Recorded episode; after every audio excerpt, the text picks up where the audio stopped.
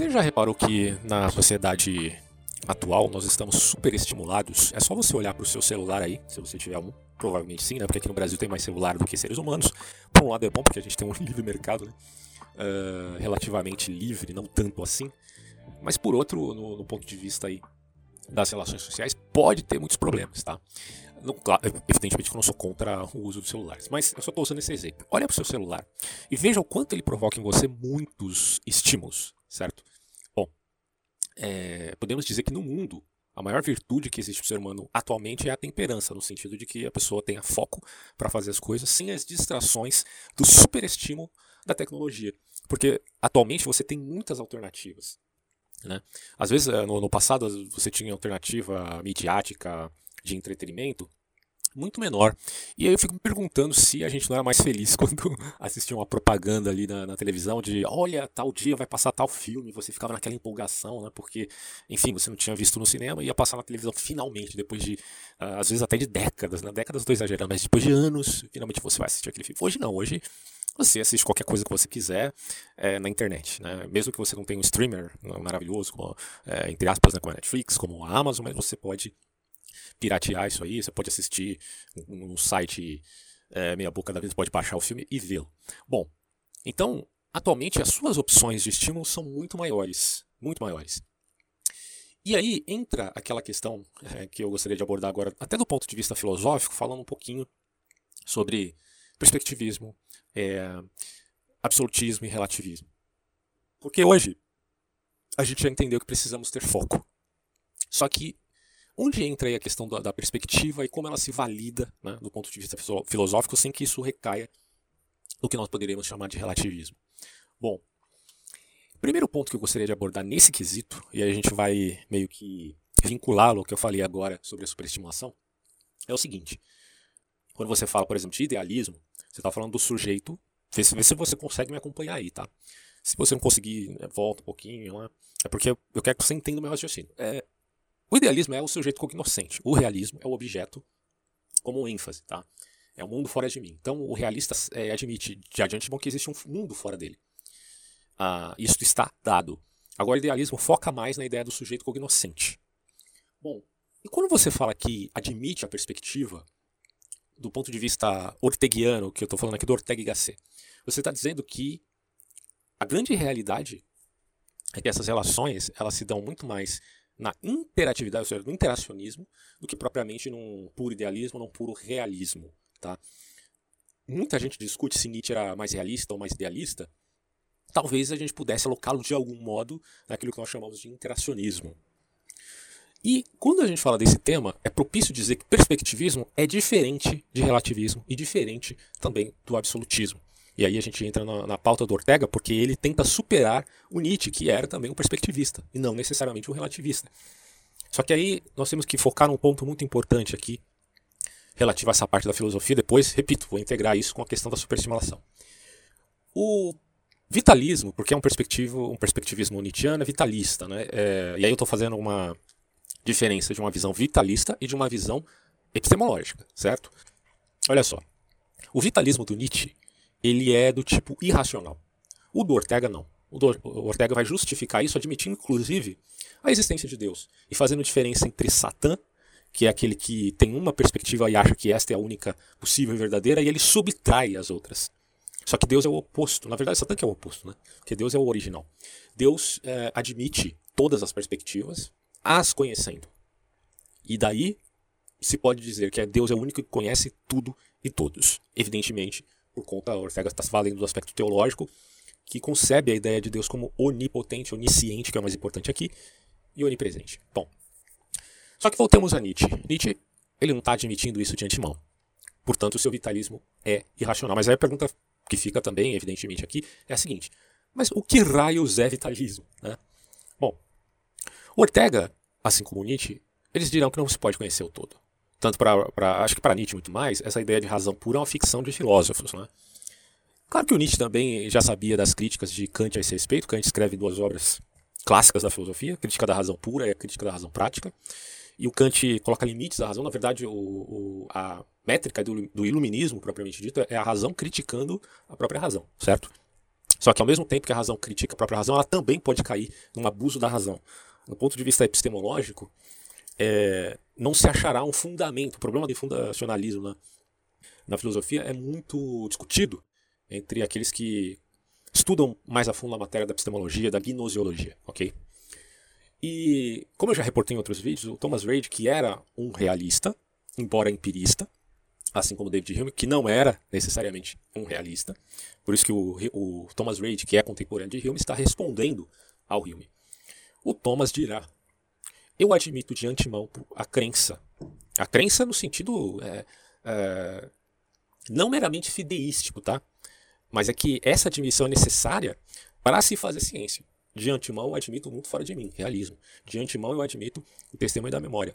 De antemão eu admito é, os outros pensantes.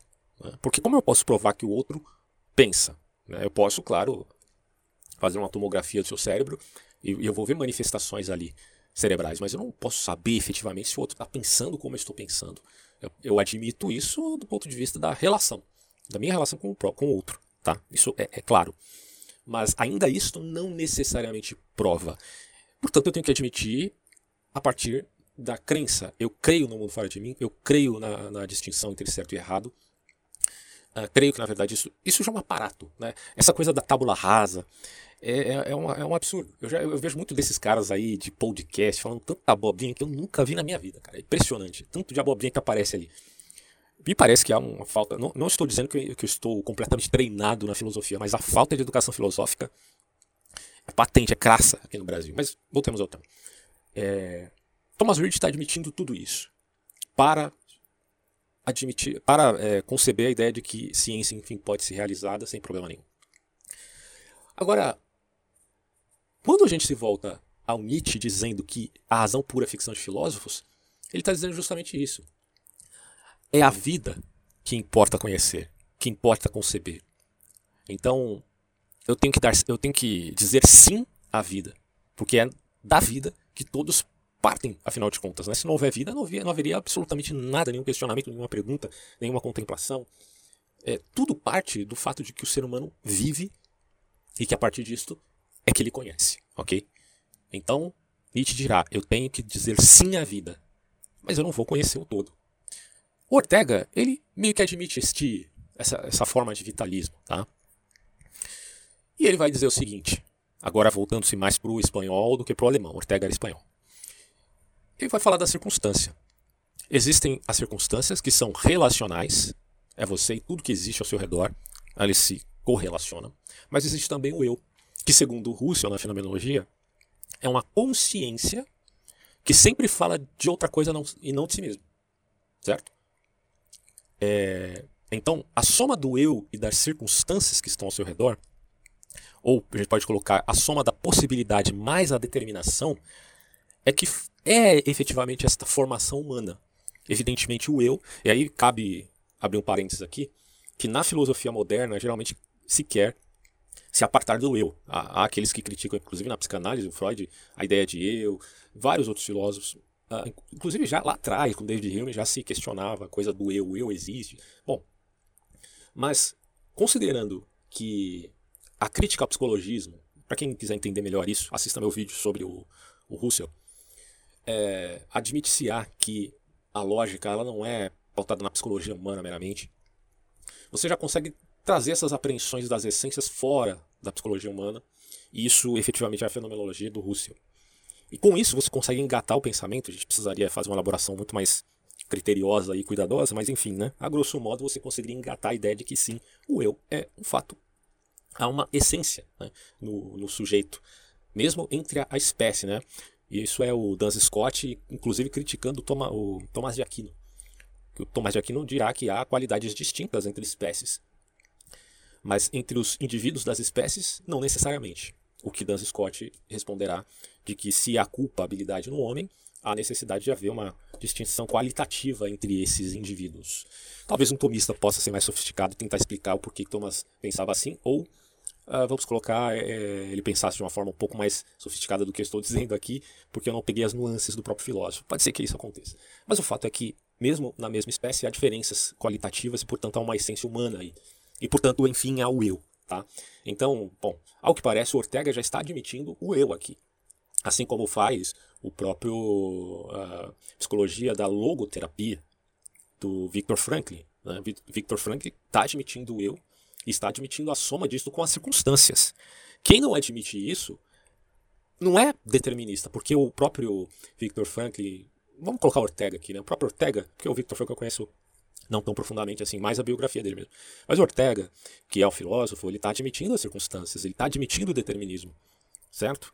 Só que ao mesmo tempo ele está admitindo, somado a isto, a possibilidade. E possibilidade é o que pode ser ou não. Possibilidade não é o mesmo que potência. Potencialidade é, desemboca em necessidade, porque é potência que desemboca em ato. Possibilidade não é isto, tá? Então Ortega está admitindo possibilidade no eu, Vamos colocar assim um autodeterminismo, talvez fique mais fácil. Você tem um determinismo por um lado e você tem um autodeterminismo por outro lado. Você tem a soma do eu com as circunstâncias. Eu sei que isso gera muita polêmica, essa coisa de livre-arbítrio. Não vamos nem entrar no mérito da questão aqui, mas só para você, entender o posicionamento do, do filósofo, que se resume na seguinte coisa. Eu não sou aquilo que as coisas fazem de mim. Eu sou aquilo que eu faço com o que as coisas fazem de mim. Esta é a soma eh, de possibilidade do eu mais determinismo. E entenda bem, determinismo não é o mesmo que fatalismo. Tá? Fatalismo não tem nada a ver com determinismo nesse contexto. Pode ser que ele desemboque numa mesma coisa de um determinado ponto de vista. Aqui não. Aqui a gente está falando de, da soma da possibilidade com determinismo. Bom, quando você nasce, você é determinado. Quando você, é, você não escolhe sua família, você não escolhe a sua etnia, um monte de coisas você não escolheu. Você não escolheu se seria um cachorrinho, se seria um humano. Existe agora, atualmente, a nova moda, entre aspas, né? não vou dizer que isso é uma moda, mas algumas pessoas querem engatar essa ideia de que existe uma transespécie, né? Ah, eu queria ter nascido um cachorrinho. É um negócio de louco. É, isso aí é por conta da teoria de gênero, né? Que agora está migrando da questão da sexualidade para a questão até mesmo da espécie. Bizarro isso, bizarro. Mas, enfim. É, são traços da pós-modernidade, ou para alguns, a modernidade líquida. O que acontece aqui é que, para Ortega, o homem sóbrio racionaliza suas circunstâncias. Tudo bem, eu não tenho poder nenhum sobre as circunstâncias, elas aconteceram, mas agora estou aqui, eu, consciente. Eu posso construir a minha realidade a partir deste fundamento, a partir desse determinismo. Isso é um fato. Então, uh, em termos de vitalismo, eu tenho que admitir que há uma verdade no indivíduo que é a sua circunstância, a qual ele nem mesmo escolheu. Mas ele tem uma característica em si mesmo que não está determinada, mas é autodeterminada. É o indivíduo e as suas circunstâncias. Só que isso, repito, é vitalismo, não é no aspecto gnosiológico, epistemológico, da tradição filosófica da gnosiologia. Bom, a vida é um equilíbrio entre o eu, circunstâncias, e o que está fora de mim, o objeto. E daí se entende por que, que Ortega é interacionista e não necessariamente idealista ou realista. Mas o fato é que aqui o sujeito cognoscente ele tem relação com o mundo fora dele. Então fica aquela coisa, tá, do ponto de vista kantiano, existe aquela reversão, né, onde você tem agora a revolução copernicana, o sujeito é que determina os objetos. Porque o mundo fora de mim talvez não faça sentido, não tenha moral, mas o sujeito, que tem uma estrutura, determina essas coisas fora dele.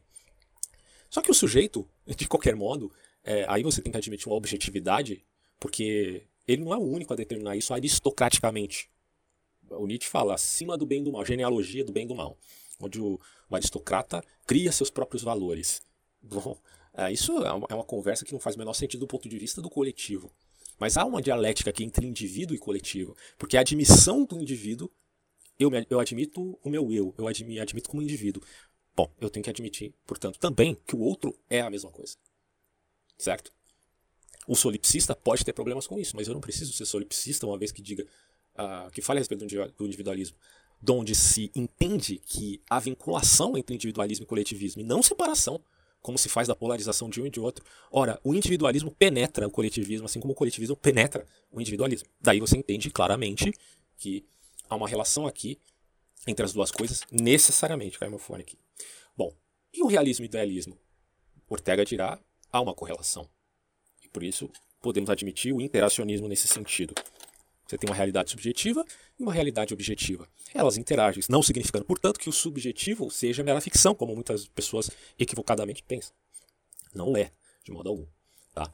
Ah, é uma realidade também, a sua própria subjetividade. Só que quando se fala tá, da relação objetiva, você com o outro, você precisa partir dessa relação e não só de si mesmo, da sua subjetividade.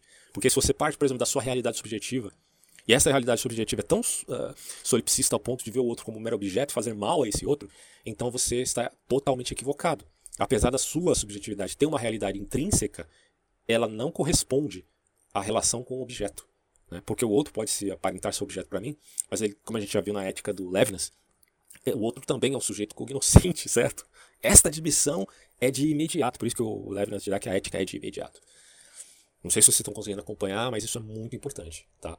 É a vitória sobre o solipsismo das relações dos indivíduos. Eu admito o indivíduo, o individualismo neste quesito. Não é um atomismo liberal, mas é a admissão de que há uma correlação entre o indivíduo e o coletivo, e que o coletivo não pode existir em detrimento ao indivíduo, mas o coletivo existe justamente a favor do indivíduo, pelo menos deveria ser assim teoricamente, tá? Bom, mas voltemos a Kant. Kant está dizendo que ocorreu uma revolução copernicana. Nietzsche vai mais longe e vai, vai pensar coisas do tipo do o que importa é a vida, porque partimos disto. É, não estou muito preocupado com a epistemologia. Só que há um, um quê de vitalismo irracional. Já o Ortega, ele está colocando a coisa de uma forma um pouco mais esclarecida pela admissão de Deus. Porque para Ortega a vida é um equilíbrio entre o eu, a circunstância e o objeto. E aí entra um ponto muito importante. Verdade, no quesito vitalista, não é uma verdade em sentido universal epistemológico. No que concerne ao vitalismo, é perspectiva. E essas perspectivas, dirá ele, são praticamente infinitas, né? Vamos colocar dessa forma. Sobre um mesmo, só que sobre um mesmo objeto. Então eu tenho uma. Vamos colocar isso do ponto de vista espacial. Eu tenho um ponto de vista aqui sobre um objeto, você tem outro ponto de vista. Claro que o objeto é o mesmo, mas os pontos de vista também são reais. Só que são recortes, certo? A abrangência do objeto é tão grande mas eu só consigo contemplar ele de pontos de vista distintos e tal. Bom, isso é espacialmente. Qualitativamente, você tem esse caráter dentro do aspecto da perspectiva.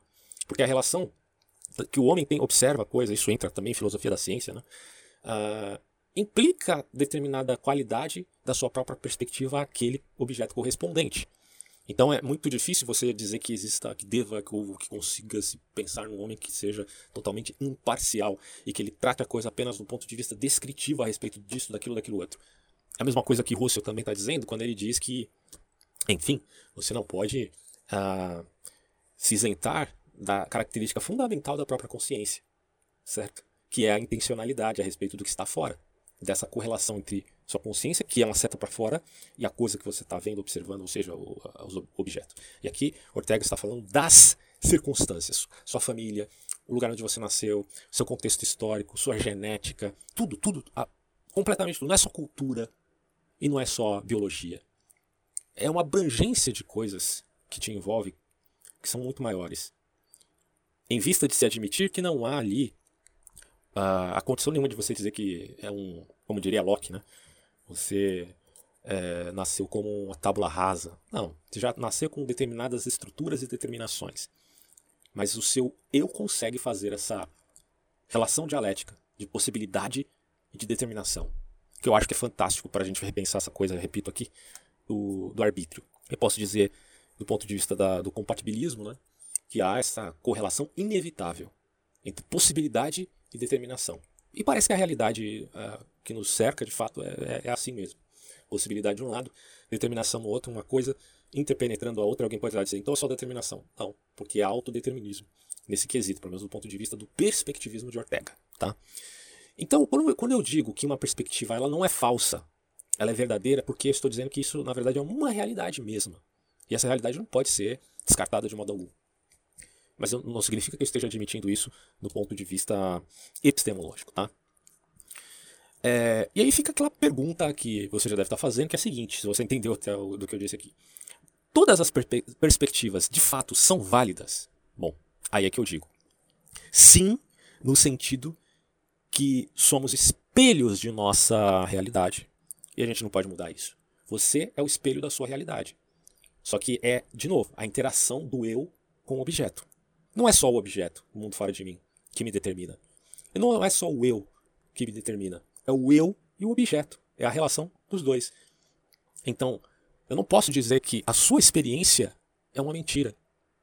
Portanto, eu tenho que admitir de fato que é uma verdade na sua perspectiva, porque você é espelho da sua própria experiência, mas ao mesmo tempo, claro, é, olhando isso do ponto de vista da soma do eu com a circunstância da possibilidade com o determinismo, tá?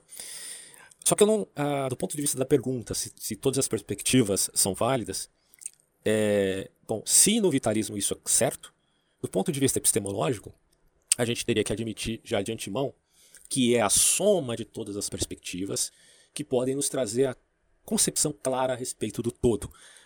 O homem não tem como alcançar o conhecimento do todo, é, porque, como eu já disse, isso é peculiaridade apenas da divindade.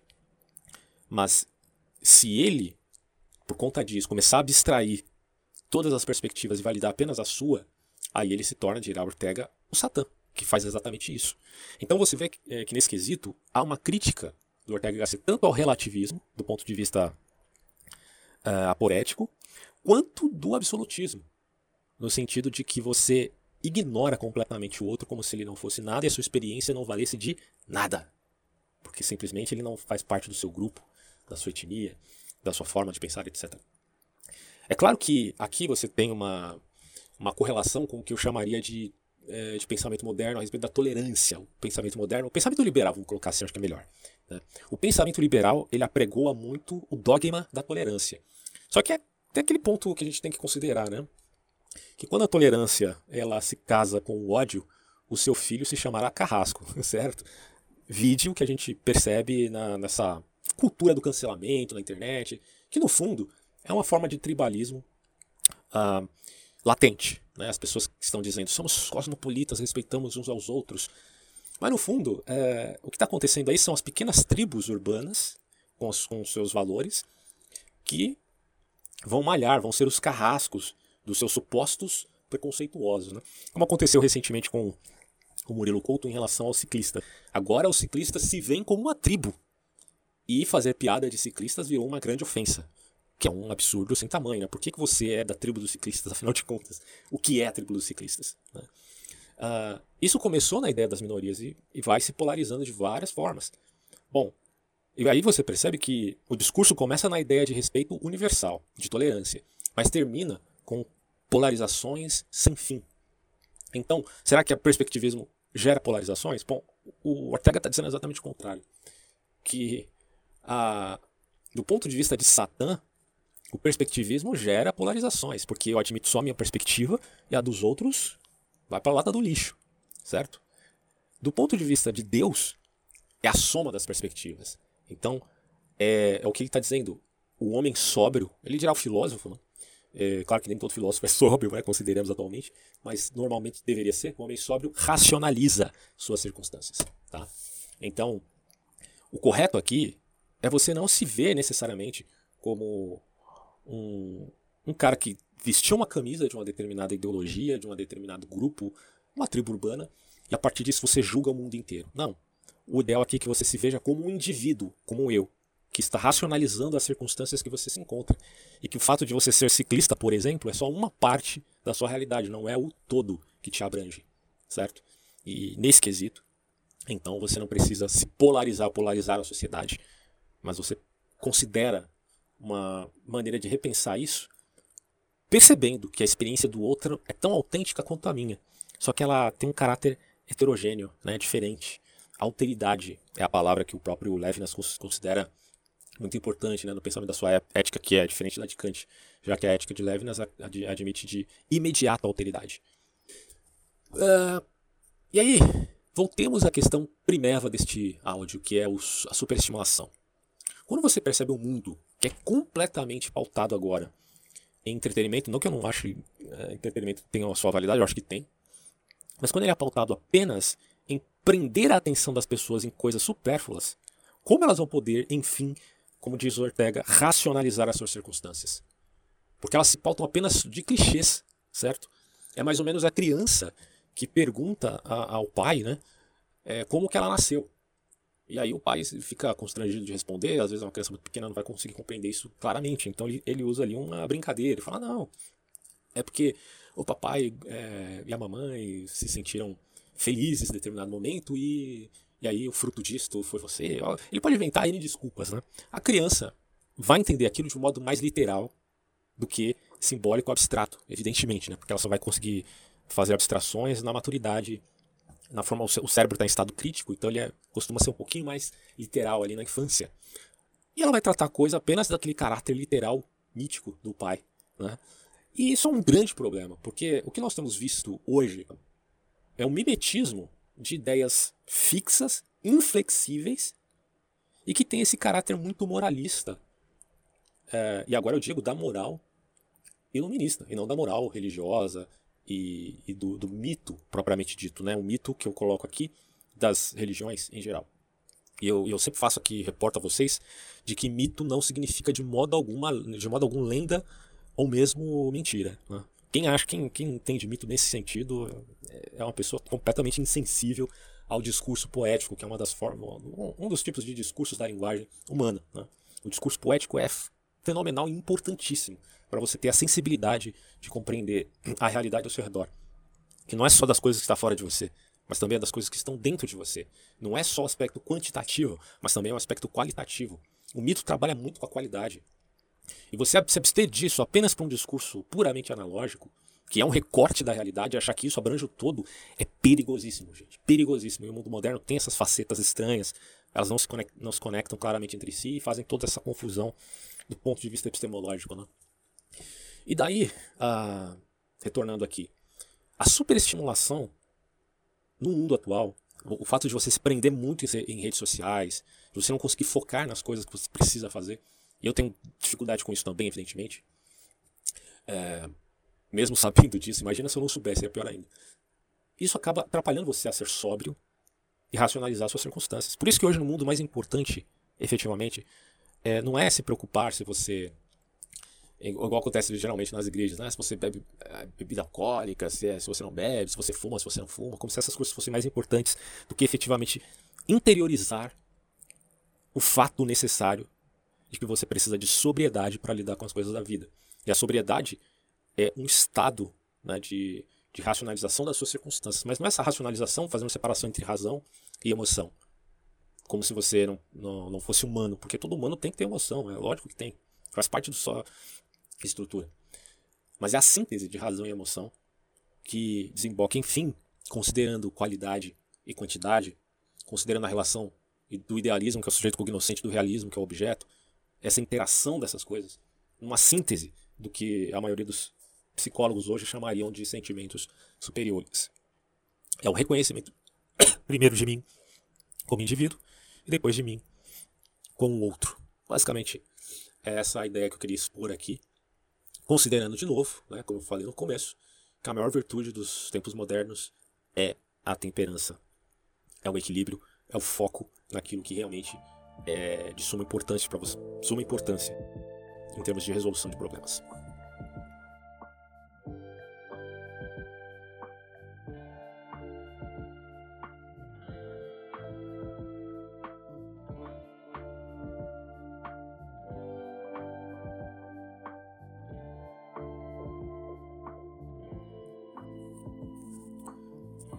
Para fechar esse áudio, eu gostaria de fazer uma pequena síntese de tudo que foi dito aqui, para nós concluirmos o pensamento relativo ao perspectivismo orteguiano a respeito da relação consigo mesmo, com as circunstâncias e com o próximo. Primeiro ponto. É, somos imigrantes ontológicos, dirá o Ortega Gasset, visto que não somos, nós estamos sendo. Mas isso não faz com que o ser se defina meramente nas circunstâncias. Esse é o ponto fundamental aqui. É, contrariando a perspectiva relativista em vista de relação. Porque há uma interação entre o autodeterminado, o autodeterminismo, e o determinismo. O primeiro, que é o autodeterminismo, é em caráter de possibilidade e potência, que, repito, são coisas distintas. E o segundo, em termos de determinações passadas e não futuras. Então não é o que, que não há ser é no sujeito, mas que este ser está se modificando e, na verdade, ele só poderia fazer isso na imanência histórica, supõe-se. Pelo menos essa é a minha interpretação. Há muita discussão aí na, na visão do Ortega relativo a isso. Os comentaristas uh, especialistas no autor podem discordar um pouco. Mas eu penso que não, você não precisa negar o ser em vista de dizer que ele está sendo, admitindo que o eu faz relação sintética com a determinação, só que é uma determinação do passado e não do futuro. Alguém até diria né, que a melhor denominação Seria ente ao invés de ser, né? podemos considerar isso também. O, e aí que está o, o, pulo do gato aqui da filosofia do Ortega, porque o valor do homem ele está vinculado à sua estrutura, a possibilidades e potências. Não é só possibilidade, não é só potência e não é só estrutura, certo? Porque da estrutura é a valoração de todos os seres da espécie humana, ok? Da possibilidade, o autodeterminado, o eu, é a admissão de que o eu de fato existe. E da potência, o ser em ato, realizado. Há, às vezes, aí o, o ataque da imposição da condição sobre o eu, de fato, é, mas isso não implica que se perca o eu, porque ele pode ser afetado, mas ainda assim só destruído efetivamente na morte. Claro que eu não estou colocando aqui do ponto de vista do vitalismo uh, enquanto uma consciência que supere a própria morte. É uma questão aí à parte, que eu até particularmente admito. Mas é que eu estou colocando do ponto de vista da imanência, certo? É, o sujeito pode lutar contra a imposição da condição e fazer um esforço chamado milagre para vencer até mesmo essa imposição da circunstância que lhe pesa. E isso carece, portanto, de esforço, e o esforço é admitido pela abolição desse mesmo sujeito. Então, esse milagre é o que muitos condicionados no nazismo, em campos de concentração, fizeram em via de sobreviver. E essa foi basicamente a resposta de Viktor Frankl ao Freud em seu determinismo.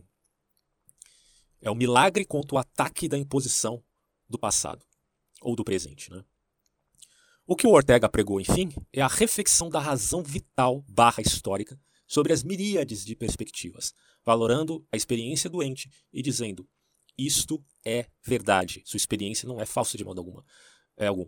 Mas também esclarecendo aí a razão não só de um, mas de muitos frente à vida. Há, porém, é, aqueles que negam até mesmo a esseidade do sujeito. Esseidade é aquilo que o escolástico Dan Scotto chamaria aí de uma essência do indivíduo de uma mesma espécie. Há diferenças de qualidade de uma espécie para outra, dirá Tomás de Aquino. Só que Dan Scott está dizendo, também há uma diferença de indivíduo para indivíduo. A saber, o eu. E convenhamos que quem admite a existência do eu faz da realidade um. É, quem não admite, melhor dizendo, a existência do eu, faz da realidade um grande teatro. Mas isso acaba como sendo um sintoma do cúmulo do progressismo. E aí eu falo progressismo em termos filosóficos e não meramente político, tá? Por quê? Essa perspectiva do cúmulo é basicamente dizer que tudo é imanente, inclusive a eternidade. Mas como diabos é possível a eternidade progredir, certo? É, considerando que, que, do ponto de vista de Deus como eterno, não tem começo nem fim. Nem mesmo pode ele romper-se, pois tal coisa seria um completo absurdo, no caso, a eternidade propriamente dita. Tenho aqui alguns trechos das, da, de uma análise da filosofia enquanto circunstância e perspectiva em Ortega. Eu vou deixar o, o link para vocês darem uma olhada depois nesse artigo que é bem interessante. Primeiro ponto que ele vai dizer aqui é o seguinte, ó. Para Ortega, o verdadeiro sentido da palavra razão consiste em toda ação intelectual que insere o homem em contato com sua realidade. A razão põe-se a compreender não o que há de fixo, e aí está fazendo uma diferença entre a razão de Ortega e a razão epistemológica, né? É, a razão põe-se a compreender não o que há de fixo e determinado, mas as variações que acontecem na própria vida. Pois até mesmo a razão deve ser exercitada, uma vez que faz parte da dimensão da vida e não funciona dela dissociada, como se fosse uma realidade em si mesma, assim como não o é a história, a cultura e muito menos o indivíduo existente. Justifica-se assim a vida como objeto fundamental no entendimento da integração indivíduo e realidade.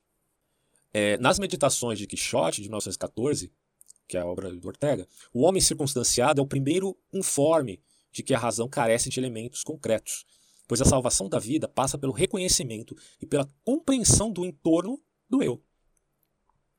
Alguns comentaristas escrevem: a razão pura sufoca a vida, quando não leva em conta o fato de que existe uma conexão ampla entre as coisas, o que não se compreende pelo cálculo puro. Viver é estar situado em uma circunstância, e esta carece de sentido.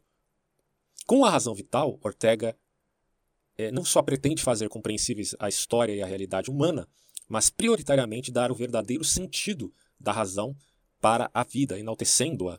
É interessante notar isso aqui porque é a ideia de superar qualquer forma de redução da vida. É, e aí é o caminho encontrado né, por, por ele, no pensamento dele, para manter uma coerência com a realidade humana basicamente é o que você vê em vários outros autores, como Doiver, é, como Victor Franklin, muitos autores que combatem o ataque à própria dignidade humana.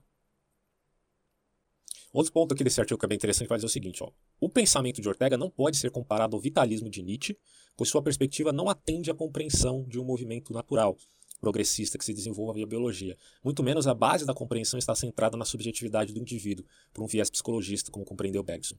Sua ontologia não está fora do sujeito. Assim como também a história não é um desenrolar de algo externo, que, determinada, é, que determinado pela razão, justifica e constitui a realidade do sujeito ao modo hegeliano. Tá? Tem uma parte que ele explica que essa questão do modo hegeliano, deixa eu ver se eu acho aqui. Bom, é porque na verdade o Hegel ele ele é absolutivo, o espírito da história acaba por determinar né, uh, as relações com um absoluto voraz. Mas o, ele vai dizer aqui, para Ortega, o grande problema da modernidade, a partir de René Descartes, foi construir uma teoria da racionalidade separada da vida.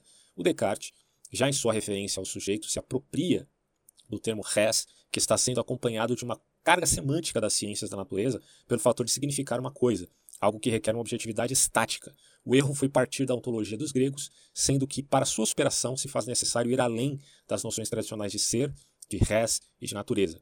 Então, o erro também do naturalismo consiste em tratar as realidades como se fossem ideias, conceitos e identidades, e aí acaba reduzindo o homem a isto mesmo, e ele se coisifica de uma maneira uh, que redunda, uh, que ataca a própria dignidade do ser.